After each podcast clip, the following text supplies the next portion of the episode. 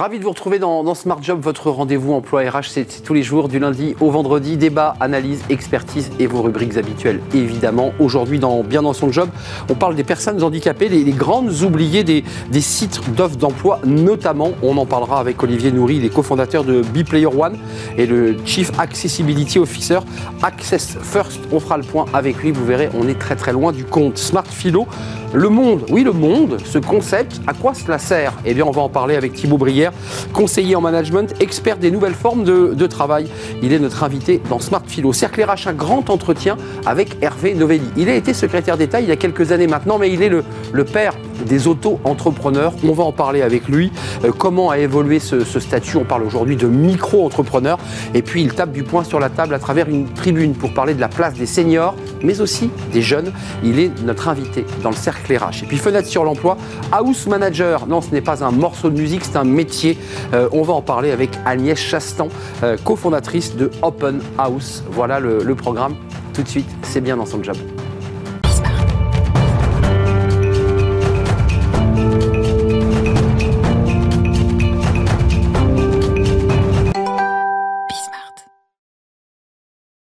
Bien dans son job. On parle beaucoup des, personnes handicapées, euh, de leur euh, accès à l'emploi, et on va en parler aujourd'hui, alors d'une manière un petit peu, non pas détournée, mais l'accès à l'emploi à travers le numérique, c'est-à-dire le fait de pouvoir aller consulter dans les meilleures conditions des, job, boards. Olivier Nourri est avec nous. Bonjour Olivier, euh, cofondateur de Player One. Euh, je le mets en français, euh, chef de l'accessibilité, c'est ça C'est ça, responsable de l'accessibilité. Euh, vous êtes aussi un, speaker, alors on, met beaucoup de mots anglais aujourd'hui dans cette émission, vous prenez souvent la parole sur ce sujet, on vous écoute, votre parole compte, cela fait plus de 15 ans que vous parlez de ce sujet et que vous êtes engagé. D'abord, avant de parler de cette étude qui est passionnante et qui montre à quel point on ne pense pas aux personnes handicapées lorsqu'on conçoit l'informatique et les outils, pourquoi cet engagement?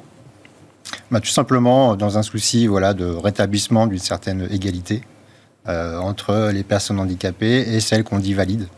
Euh, l'accessibilité, c'est vraiment la condition euh, essentielle à l'égalité entre les personnes, puisque c'est ce qui va conditionner la capacité finalement à utiliser un système, un produit. donc au-delà de la dimension technique de l'accessibilité, il y a aussi cette dimension, j'allais dire, philosophique, politique.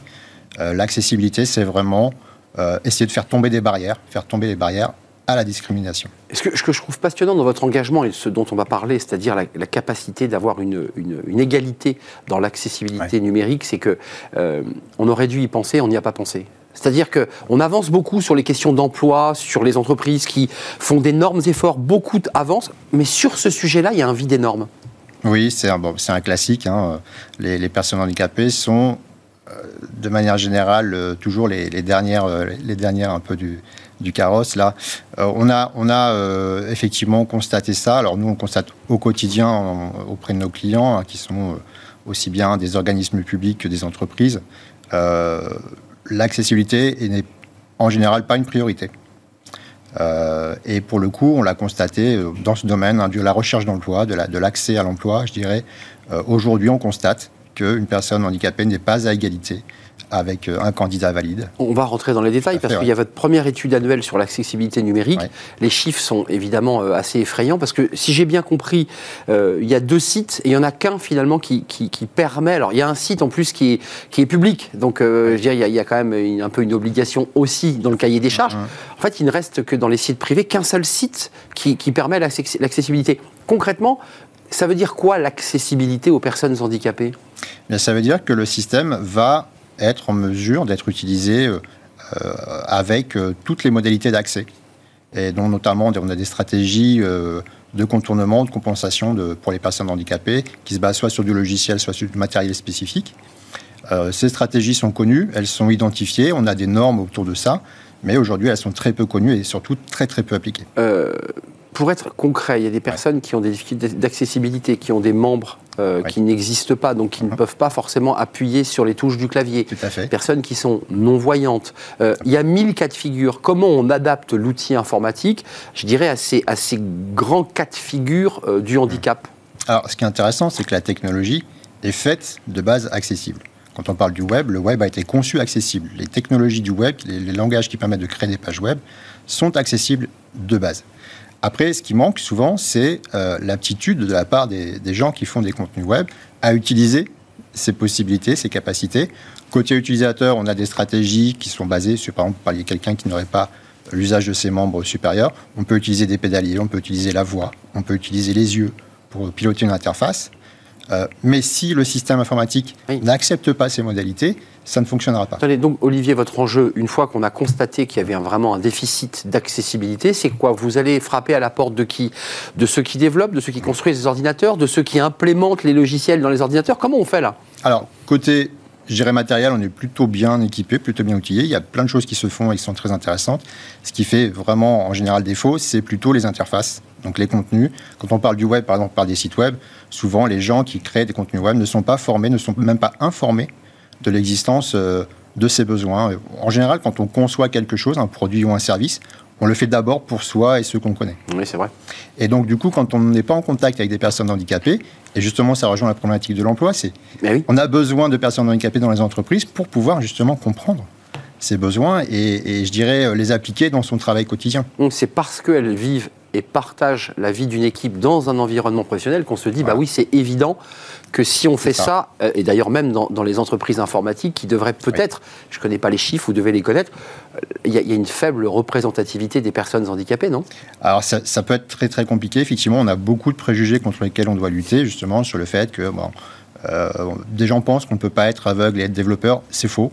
Il y a des développeurs qui sont aveugles, des gens qui n'ont pas l'usage de, de, leurs membres et qui sont également dans les métiers de l'informatique. Alors paradoxalement, on a aussi beaucoup de personnes handicapées avec des handicaps invisibles dans les métiers du service. Et du coup, c'est quelque chose qu'on ignore parfois. Oui, parce qu'il faut le préciser, il y, a, il y, a, les déclarations officielles des personnes qui se déclarent et qui vont avoir une indemnité. Euh, ah, même pas, non. elles se déclarent Elles se déclarent. Il y a celles qui ne se déclarent pas. Qui sont en fait en situation de handicap, Tout à fait. mais qui disent mais j'ai même pas envie de me déclarer. Il y a cela, et puis il y a les personnes qui ne savent pas qu'elles sont handicapées on peut avoir un handicap. C'est quel cas de figure, excusez-moi, celle le cas de figure, sans savoir bah En fait, c'est parce qu'on a souvent une perception du handicap qui va, mm, dans certaines catégories, on va dire c'est quand on ne voit pas du tout, quand on ne peut pas du tout bouger, etc. En fait, non, les handicaps, c'est quelque chose de beaucoup plus large beaucoup plus fréquent qu'on le pense. On a tous dans notre entourage des personnes handicapées et on ne le sait pas tous et parfois ces personnes ne le savent pas. Euh, on peut avoir par exemple des douleurs chroniques, oui. ça fait de nous une personne handicapée, mais on ne va pas se considérer comme handicapé on va, voilà, on va avoir C'est d'ailleurs difficile, je m'autorise pour la personne d'assumer, entre guillemets, de rentrer dans ce statut-là et de se dire j'assume le fait que je le sois. Ça, donne aussi le sentiment qu'on est toujours dans la vraie vie et qu'il n'y a pas de soucis. Ça, ça, dit ça aussi. Il y a cela, puis je dirais que ça vient du fait que fondamentalement le terme handicap, euh, il, il est très dévalorisé. Et discriminé, discriminant. il est discriminant. Euh, c'est difficile de se déclarer personne handicapée auprès d'un recruteur, puisque tout de suite, on va embrayer sur des, sur des préjugés, sur des enchaînements de, clichés, comme la personne va être absente, va avoir des difficultés. C'est faux, en fait. Tout ça, je ne veux pas qu'on se quitte, parce que vous avez deux, deux chapitres hein, dans, dans euh, Player One. Je précise que c'est Access First qui publie cette, cette étude par ailleurs. Mm. Il, faut, il faut le signaler. Un mot sur les jeux vidéo, parce que là, on ah. est sur le job, le travail. Et puis, il y a aussi le débat de, de, des loisirs de ces personnes handicapées. comme tout le monde a envie de jouer. Absolument, absolument. Il n'y a pas de limitation dans ce que veulent faire les personnes handicapées. Ça concerne aussi les loisirs, la culture, le divertissement. Et puis, on verra quand même des synergies avec l'emploi.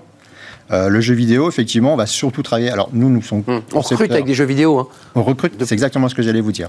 On recrute, les, le métavers est un espace de rencontre des candidats et de recrutement.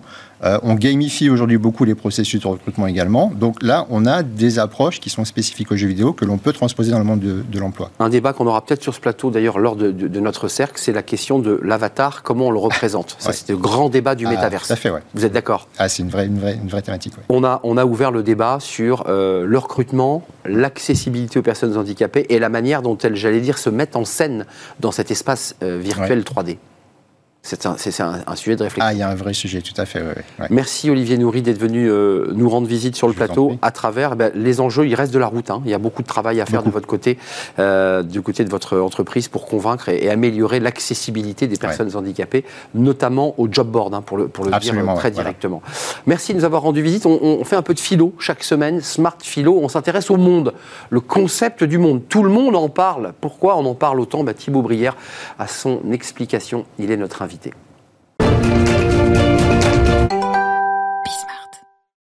Smart Philo. On va euh, évoquer un thème euh, avec Thibaut Brière. Alors, un thème qui est, euh, est immense, puisqu'on va parler du monde.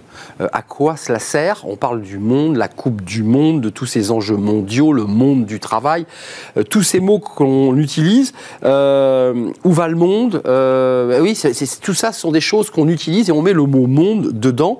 Pourquoi parle-t-on, Thibaut Brière, vous qui êtes philosophe et, et conseiller en management, je, je rappelle votre livre d'ailleurs, Toxic Management chez, chez Robert Laffont, euh, pourquoi on parle du monde pour désigner tout à la fois notre planète, l'univers et finalement même le domaine de notre travail, le monde du travail? Eh bien, euh, dans certains domaines, justement, il peut y avoir un abus de langage. Il peut y avoir un abus de langage, mais ce qui est intéressant, vous l'avez souligné, c'est qu'on parle bien du monde du travail et pas tant de l'univers du travail.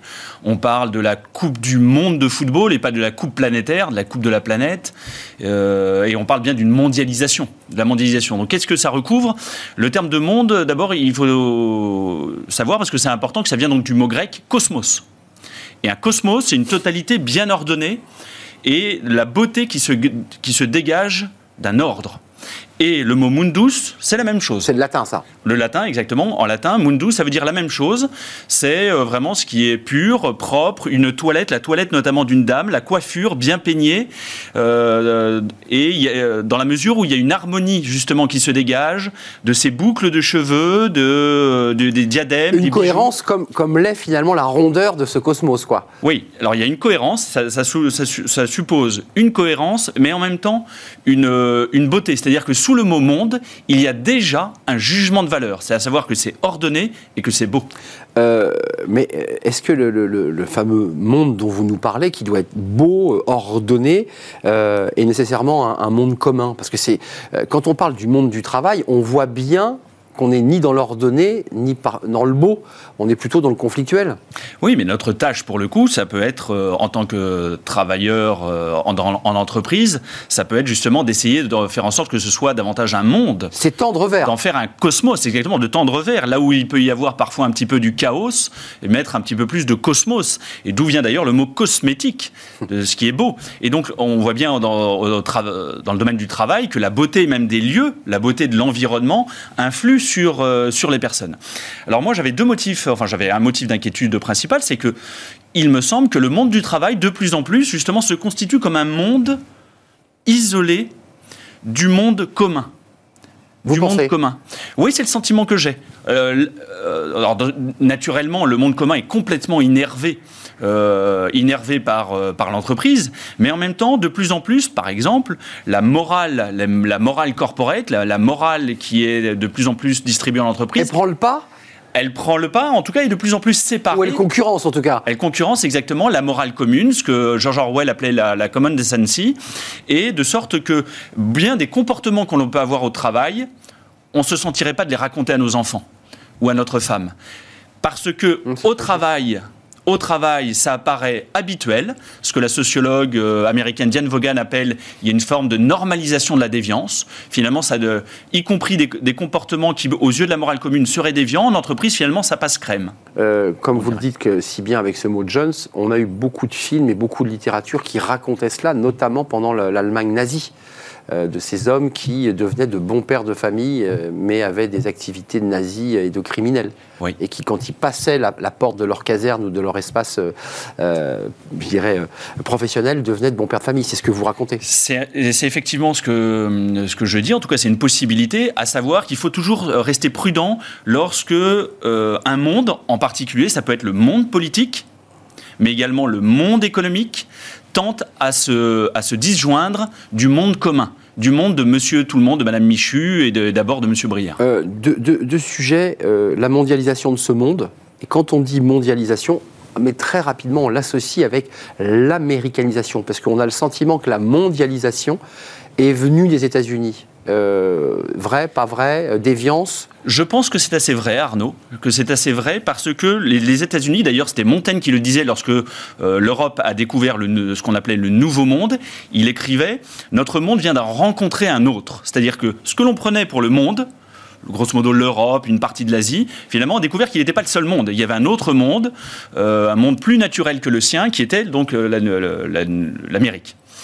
Et euh, et aujourd'hui, donc, il y avait une pluralité de mondes. Et c'était pile l'époque, justement, Montaigne, où on découvre les philosophes, Fontenelle, etc., euh, découvrent la pluralité des mondes. Alors, chose intéressante, et de fait, L'horizon s'élargit à ce moment-là. L'horizon s'élargit, mais également la liberté. C'est-à-dire qu'on devient libre de quitter son monde pour aller vers un autre monde. Si le monde dans lequel on vit ne nous satisfait pas, on est libre de pouvoir changer de monde. Il y a eu le monde grec, le monde latin, il y a le monde anglais, le monde asiatique, le monde musulman. Et ce qui se passe dans le phénomène de la mondialisation dont vous parlez, Arnaud, c'est qu'un monde déterminé, par exemple le monde américain, la conception euh, que se font les Américains du monde, leur idéologie, etc., leur mode de vie, tente à s'étendre à l'ensemble de la planète. Ce qu'on appelle mondialisation, c'est l'extension à l'ensemble de la planète d'un monde particulier, qui est le monde qu'on pourrait dire américain, hmm. tout en sachant que lui-même... uniformisé et respectant les mêmes codes. Oui, c'est ça. Vestimentaires, alimentaires, musicaux. C'est ça la mondialisation. C'est ça la mondialisation, effectivement. C'est un monde qui, en, qui phagocyte les autres. Et je ne suis pas sûr que ce soit, pour, ma, pour le coup, une bonne chose. C'est-à-dire qu'un monde. En fait, ce dont je vous parle à travers le mot de mondialisation, c'est ce qu'on appellerait communément le monde unipolaire versus le monde multipolaire. Et en fait, le monde multipolaire, c'est une multiplicité de mondes qui peuvent justement entrer en dialogue aussi les uns avec les autres, comme ils peuvent, certes, s'affronter. Merci Thibaut Brière, c'était passionnant. Euh, je voudrais garder, euh, c'est vous qui l'avez écrit d'ailleurs, euh, il faut tout pour faire un monde. C'est une vieille phrase de Campagnard bah, qui, repositionne aussi le débat que vous, vous soulevez. Il faut aussi des brigands, il faut aussi des, gens, des gens bien, des boulangers, il faut toute, les, toute la virtualité du potentiel humain. Ce qui nous renvoie à l'entreprise la diversité en entreprise. Il faut tout pour faire une entreprise. Merci de nous avoir rendu visite, Thibaut Brière. C'est un vrai plaisir. Euh, on fait une courte pause et on va euh, tourner euh, la page vers le, cercle RH. Et on va accueillir Hervé Novelli pour un grand entretien. Alors, vous vous en souvenez peut-être, il avait été le, ministre, le secrétaire d'État qui avait créé les auto-entrepreneurs. Depuis, tout cela a été réformé. Mais ils sont toujours là, ces auto-entrepreneurs. Et il pousse un, coup de gueule, Hervé Novelli, à propos notamment de la place des seniors, mais pas seulement. On va en parler avec lui, de la place des jeunes et du taux d'emploi de notre jeunesse, finalement les deux bouts de la chaîne de l'emploi qui sont en, difficulté. On fait le point avec Hervé Novelli, il est notre invité dans le grand entretien.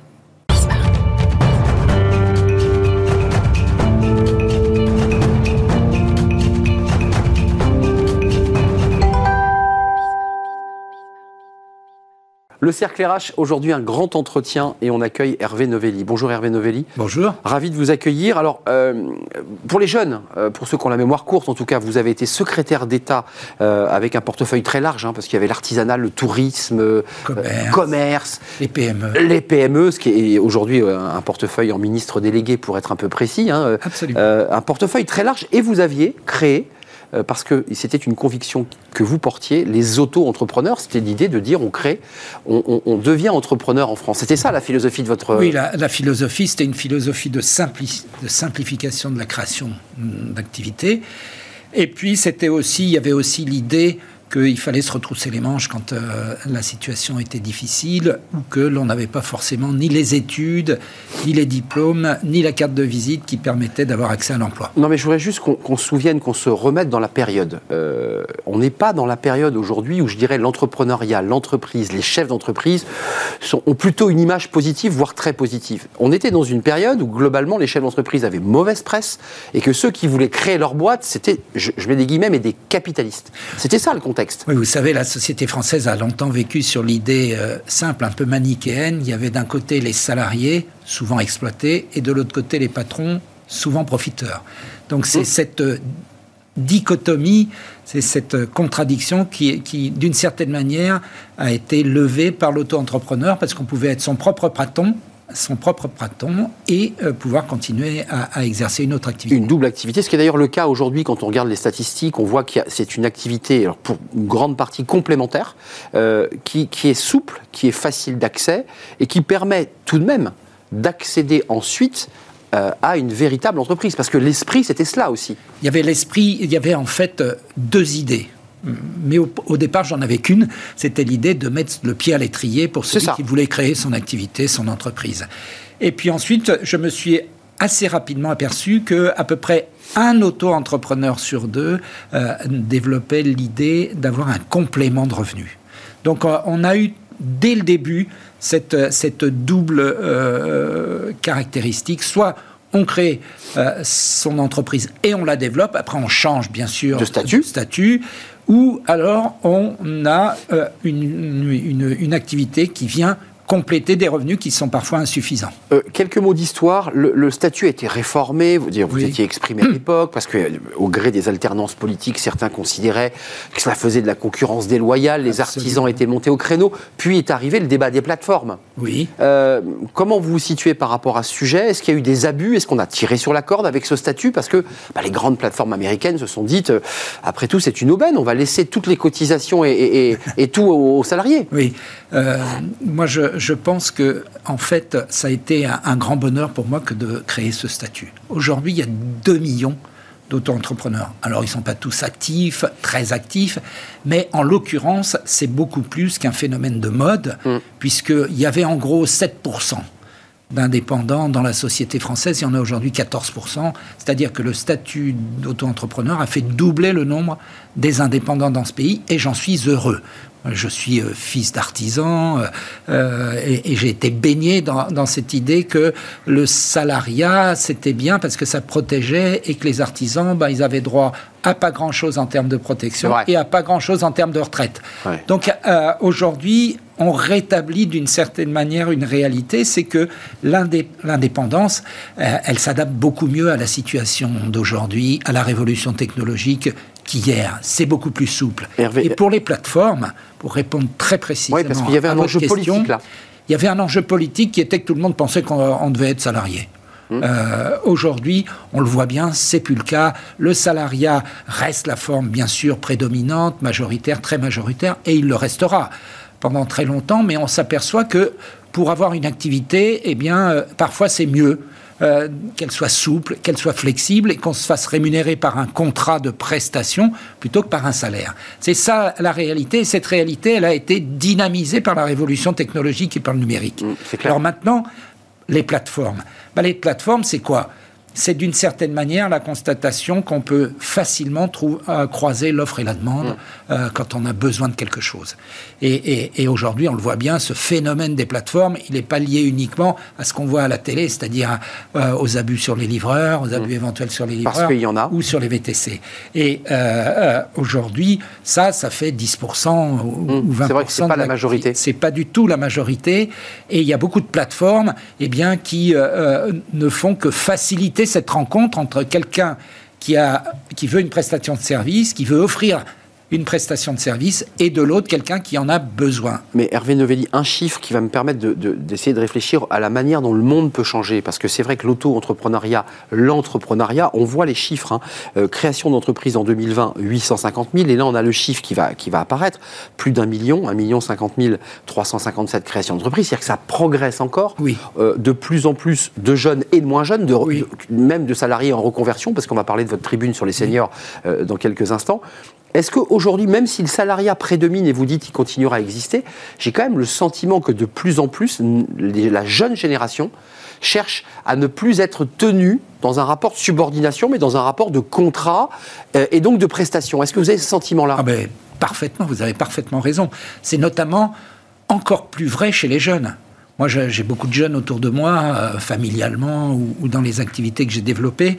Et, vous avez aujourd'hui, alors c'est le paradoxe, chez les diplômés et euh, chez les, jeunes qui ont fait euh, un certain nombre d'études, ils ne veulent plus très majoritairement se retrouver dans la position que vous décrivez, une position de subordination, dans le cadre d'un contrat de travail rigide à leurs yeux, qui ne leur permet pas de travailler quand ils veulent et de s'arrêter quand ils le veulent.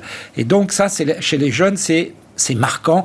Euh, c'est le, phénomène du moment, là. Hein. On est en plein dedans, là. C'est un phénomène structurel, de mon point de vue. Ça va durer ça va se développer parce que, on le voit bien, les règles qui ont été posées au XXe siècle ne sont pas forcément les mêmes, et c'est mon grand débat euh, et ma grande conviction, euh, qu'au XXIe siècle, avec la révolution numérique, qui permet de s'affranchir d'un certain nombre de règles. Donc le marché du travail est dérégulé, le rapport au travail... Le marché du travail évolue de manière extraordinaire. Regardez ce qui se passe pour les salariés, qui sont de moins en moins dans la position de subordination que vous décriviez. Euh, le télétravail, par exemple, a bouleversé Mmh, cette subordination. Quand on est chez soi, quand on fait du télétravail ou à l'hôtel ou, n'importe où, mmh. euh, on est dans l'état de subordination classique, rigide, que l'on avait lorsqu'on était dans l'entreprise, dans un lieu fixe, sur un travail posté, avec des horaires fixes. Donc tout ça bouge énormément et le droit, les normes ne bougent pas au même rythme. Ça, c'est le débat du Code du travail. Et, ce qui me permet de faire la transition avec la tribune que vous avez signée il y a quelques semaines, qui est un peu un coup de gueule, parce que euh, vous, êtes, euh, je dirais, euh, sorti de la politique, vous n'êtes plus député, vous n'êtes plus ministre, mais vous observez évidemment notre vie économique et donc notre vie politique et la manière dont elle évolue. Vous la co-signez, vous dites les seniors sont jugés trop chers, moins performants. Pour eux, la situation risque de devenir intenable puisque l'âge de la retraite aura tendance à s'allonger. Euh, que faire des 40, vous démarrez à 47, des 47 à 65 ans, beaucoup ne retrouveront pas forcément de poste à la hauteur de leurs compétences et de leurs ambitions, et cela au moment où ils sont les plus expérimentés. Si je veux amener une question derrière ce petit paragraphe de la tribune, c'est vous dites ces seniors, ils ne trouveront pas de boulot en salariat, mais par contre, ils seront ils seront entrepreneurs et ils seront en, en prestat. C'est ça que vous dites C'est ça. Euh, l'idée, c'est de tenir compte de la réalité et de pas toujours euh, euh, balancer des, prismes qui, ne correspondent plus à cette réalité. Si on dit que le salariat, et tout le monde en est d'accord, est aujourd'hui une forme d'activité qui n'est pas prisée par tout le monde, eh bien, on doit en tirer les conséquences. Moi, je regrette que on réfléchisse, y compris pour les seniors, euh, à, un prisme qui est uniquement des contrats assouplis, mais qui se situe toujours dans le cadre salarié. C'est ça votre idée, c'est que offrez d'autres alternatives aux seniors que des emplois salariés ou salariaux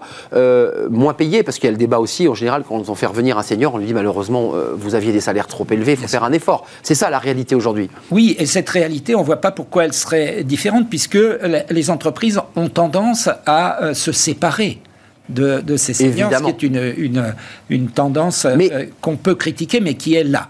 Et, donc, on ne voit pas au nom de quoi, par une baguette magique, en assouplissant un peu le contrat de travail, ou en mettant à temps partiel, c'est utile. Moi, j'ai lu la tribune qu'a fait euh, mon ami Franck Morel sur... Euh, qui vient sur notre plateau, d'ailleurs. L'Institut Montaigne, Montaigne. saluerait de ma part.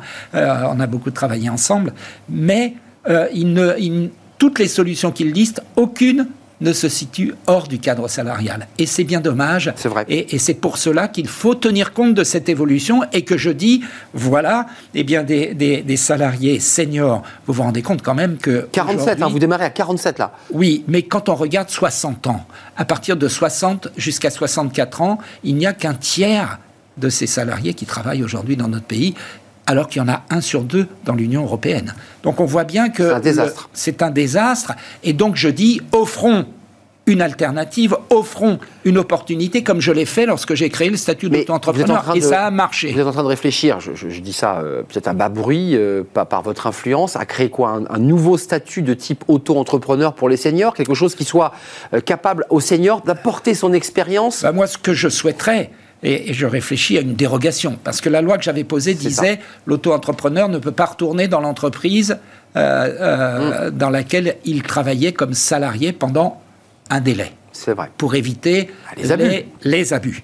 Euh, aujourd'hui, ce que je souhaiterais, c'est que lorsque un, un, salarié senior se voit, adopte un statut d'auto-entrepreneur, qu'il puisse retourner dans l'entreprise d'origine ou ailleurs mais aussi dans, l'entreprise d'origine, pour faire en sorte de donner son expérience et sa compétence à un junior. C'est un amendement à l'Assemblée qui permettrait de faire une dérogation. C'est très simple. Comme toujours, on, raffine toujours et, on, complique des choses très simples. Il faut aller vers la simplification. Donc voilà ce que je propose. Je propose que euh, des euh, euh, seniors viennent apporter leur expérience à des juniors. Le gouvernement a bien agi sur l'apprentissage on a aujourd'hui un boom de l'apprentissage. Mais euh, les primes à l'apprentissage, elles se terminent à la fin de l'année. Hmm. Et donc, euh, elles sont réduites pour l'instant. Oui, elles vont être réduites, mais euh, ce qui est sûr, c'est que euh, l'État ne pourra pas continuer d'offrir des primes aussi attractives. Et donc moi, ce que je, propose, eh bien, c'est que en fait, on puisse, puisque le gouvernement a une grande ambition, il veut créer aller au million, euh, d'apprentis. Eh bien, pour aller au million d'apprentis, faut 300 000, faut 300 000 seniors Vous y intégrez qui viennent apporter leurs compétences et qui lient euh, la, transmission de leur savoir à un apprenti, y compris dans l'enseignement, y, compris euh, dans les études supérieures. Bien sûr, donc, donc, voilà l'idée. Euh, on a tourné autour il y a 15 ans quand on a fait la pré-retraite progressive. Vous vous souvenez, c'était l'idée, euh, bon, ben, on part pas tout de suite dans l'entreprise. J'étais moi-même entrepreneur, donc je l'ai euh, fait. Ça coûtait trop cher à l'entreprise mm. parce qu'elle avait un salaire en plus. Exact. Et elle, avait, elle, avait, donc un surcoût qui, a fait que cette méthode n'a pas, pas marché. Moi, j'en propose une autre une autre qui a l'avantage euh, de, faire en sorte que l'entreprise n'ait pas de surcoût et, puisse faire en sorte que les charges sociales, eh bien, ce soit l'auto-entrepreneur qui euh, s'en acquitte à travers son statut, soit d'auto-entrepreneur, soit d'entrepreneur individuel. Et euh, ça doit pouvoir résoudre le problème et arriver à l'ambition du gouvernement. On n'aura pas le temps, mais dans cette tribune, vous évoquez les causes hein, qui, posent le problème. On va voir les chiffres du taux d'emploi chez les jeunes et chez les seniors. Alors on cite souvent celui des seniors. La cause que vous évoquez, ce sont les charges sociales et le montant des cotisations qui, retient le chef d'entreprise à, embaucher sous la forme salariale, qui vient faire écho à ce que vous nous dites. Euh, on va voir les deux taux d'emploi, parce que celui sur lequel, alors nous ici on en parle beaucoup, et notamment avec Franck Morel, euh, taux d'emploi des seniors 56,1, c'est un taux d'emploi qui a progressé, il faut quand même le préciser, on part de plus loin. Euh, entre donc des personnes âgées entre 55 et 64 ans, mais et c'est ça que vous soulignez dans votre tribune, le taux d'emploi des 15-24 ans, c'est-à-dire des jeunes, lui, est de 32,2% très faible et vous dites qu'il y a un vrai danger à casser les deux bouts de la chaîne. Absolument. Et, ce, et, ce, que je souhaite, c'est résoudre les deux problèmes par une solution unique, qui est la solution d'appareillage entre les seniors et les juniors, les uns euh, apportant leur expérience, leurs compétences et leur utilité. Parce que ce qui est dramatique, c'est quand à 58 ans, on vous dit au revoir, eh bien, vous avez un sentiment d'inutilité qui, qui, vous a fait. C'est très violent. C'est très violent. Et par ailleurs, on a ce problème non réglé, même si, euh, là encore, le gouvernement a, a, produit cette belle réforme de l'apprentissage, mais très coûteuse, il faut le reconnaître, eh bien, euh, ça peut marcher en appareillant les deux. Mais pour terminer cette émission, vous dites il faut vraiment soigner à la fois l'accessibilité des seniors à l'emploi sous une forme différente plus souple, plus, souple. Plus, adapté. Et pour les jeunes, vous dites quoi? Parce que là, évidemment, vous dites les mesures gouvernementales, elles marchent très bien, puisqu'on est à plus de 750 000 alternants. Ça veut dire que ça fonctionne. Mais, le, gouvernement a fixé une ambition à un million. Hum, mais que le coût n'est pas tenable. Ben, à, terme, ça ne va plus marcher. Il y a, une courbe qui fait qu'il y a une accoutumance à la subvention et, qui, qui fait qu'on n'aura pas les 300 000 supplémentaires. Et moi, ce que je propose, c'est qu'on les ait avec cette méthode qui est euh, euh, radicalement très peu coûteuse pour la puissance publique, qui s'adapte à l'ère du temps et qui fait que les seniors se sentent plus libres avoir des emplois. Lorsque vous avez 58, 60, 61, 62 ans, vous voulez aussi adapter vos horaires. Évidemment. Vous voulez aussi de la souplesse. Et vous avez euh, souvent aussi déjà enregistrer une forme d'auto-entrepreneuriat. Donc vous nous décrivez finalement à travers votre regard, votre expérience et la naissance de cet euh, auto-entrepreneur qui est bien vivant et qui se développe, l'idée que notre monde du travail connaît une révolution majeure. Oui, c'est une révolution majeure et, et, tout le monde doit en tenir compte. Et ce que je regrette, c'est que par pusillanimité, par timidité, par crainte aussi, eh bien, les normes et les règles demeurent immuables comme si le monde et le code du travail qui en a découlé étaient toujours régis par ce mode salarial dont on voit bien que les formes modernes technologiques euh, s'en affranchissent. Et c'est ça euh, qui me navre beaucoup, c'est qu'on ne prenne pas à bras le corps ce type de problème. Euh, ça marche. Et lorsque ça marche, pourquoi s'en priver? Il y, a, un débat que vous soulevez sur les cotisations, parce que l'argument qui vous est évidemment renvoyé, c'est de dire, mais attendez, plus de salariat, c'est plus de cotisations, et donc, c'est notre modèle social qui est en danger mais notre social, modèle social est, malade, par ailleurs. Il est déjà très malade. Et en plus, et en plus euh, euh, on, vit sous le mythe que euh, les, indépendants ne paient pas de cotisations. C'est totalement faux. Ils payent des cotisations. Ils payent des cotisations. À hauteur de quoi? 24% les, indépendants? Les indépendants, ça dépend de ça dépend, Soit, ils, sont commerçants, soit ils sont artisans ou professionnels libéraux. Et, et ils payent des cotisations. Simplement, comme ils ont un statut euh, euh, un régime d'auto-entrepreneur. Donc d'entrepreneur, on estime qu'ils ne doivent pas cotiser à une assurance chômage qui ressort du monde salarié. Lorsque vous êtes entrepreneur, eh bien, euh, votre monde, c'est celui de la clientèle. Il faut aller chercher des clients et, quand vous allez, quand vous ne les trouvez pas, bah, c'est là que les difficultés commencent. Mais vous pouvez vous assurer contre, le, contre l'inactivité.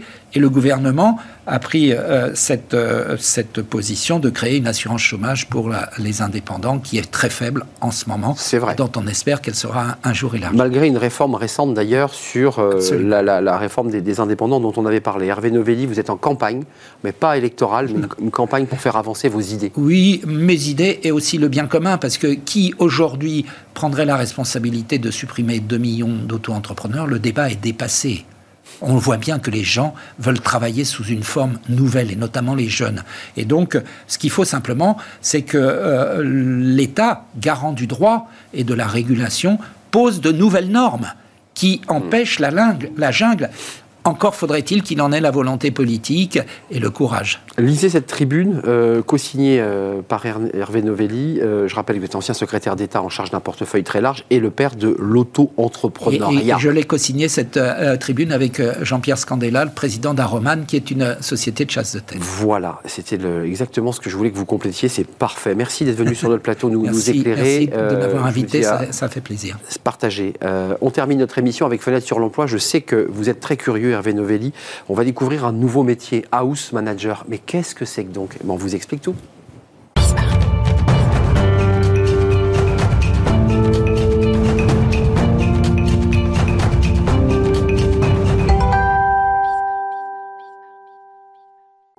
Fenêtre sur l'emploi. On, aime ici, dans cette rubrique, parler de nouveaux métiers euh, avec de nouvelles terminologies. House manager, est-ce que vous avez entendu parler de ce métier?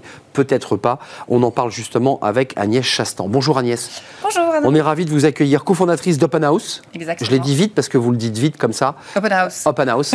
Euh, vous venez du monde de l'hôtellerie. Euh, house manager, si j'ai bien compris, peut-être vous allez nous l'expliquer en détail, c'est quoi? C'est celui qui. C'est la, la, maman, c'est la, la, la, mama, j'allais dire, qui organise la vie de la coloc. C'est une bonne définition, c'est la maman ou le papa. Hein. Ou le papa, bien sûr. Oh là là C'est la maman ou le papa. Le biais de genre. Exactement. C'est vraiment un triple métier, hein, en fait. Donc il y a vraiment une partie gestion locative pure et assez classique. Donc, trouver le lieu Trouver Alors, plus de la gestion locative, c'est-à-dire vraiment mettre en ligne les annonces, avoir les candidats en ligne, procéder aux visites, jusque vraiment à la clôture, signature du bail.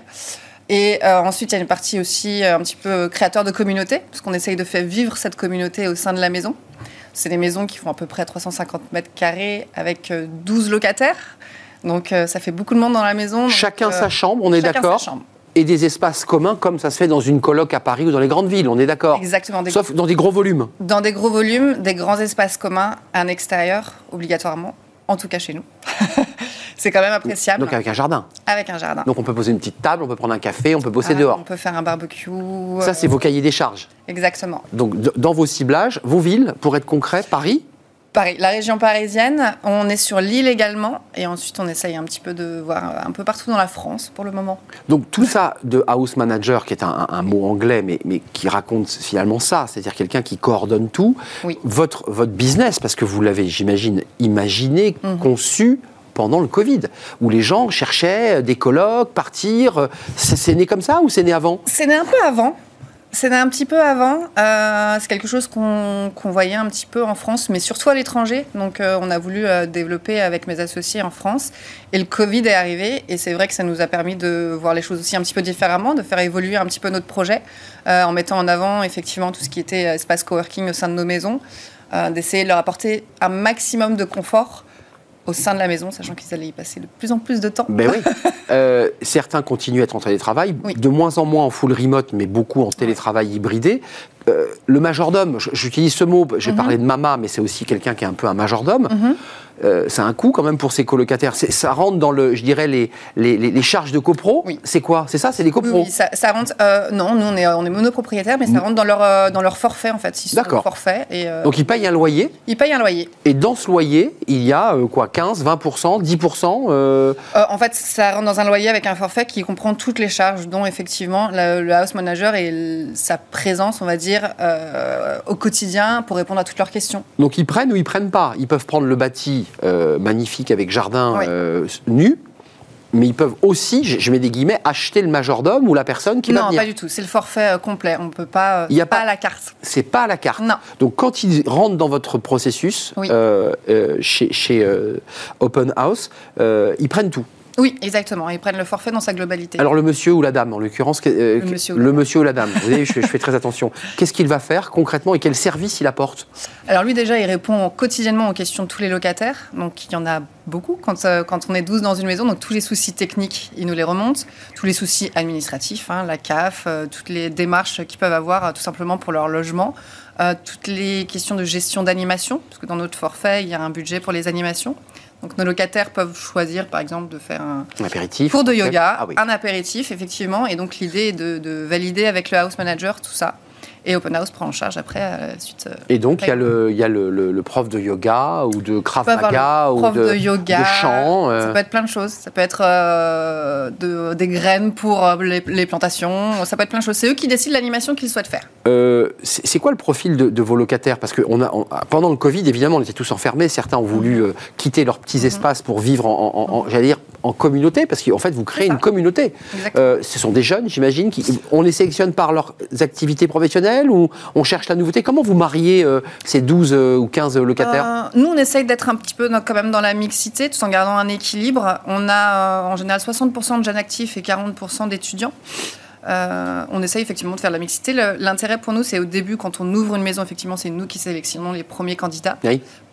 Par la suite, effectivement, c'est à eux de procéder aux visites et ils ont leur, leur droit sur, de, on va dire, de, de- de- pour qu'une personne vienne, ils ont le droit de donner leur avis pour essayer effectivement que ça fasse un, un beau petit groupe qui fonctionne bien. C'est important d'avoir leur retour sur les personnes qui viennent visiter. Donc on n'est pas seul comme dans un appart, mais on n'est pas totalement à l'hôtel non plus. C'est pas Oui. le même formule puisqu'on nettoie, on fait, on fait ça, sa popote euh, collective. Exactement. La vaisselle, le, le- le- le tapage nocturne, les soirées intempestives, enfin tous ces sujets-là, c'est le majordome qui règle. Euh, oui, alors nous, Il on vit fait sur site une charte. Non, pas du tout. Non, non, non, pas du tout.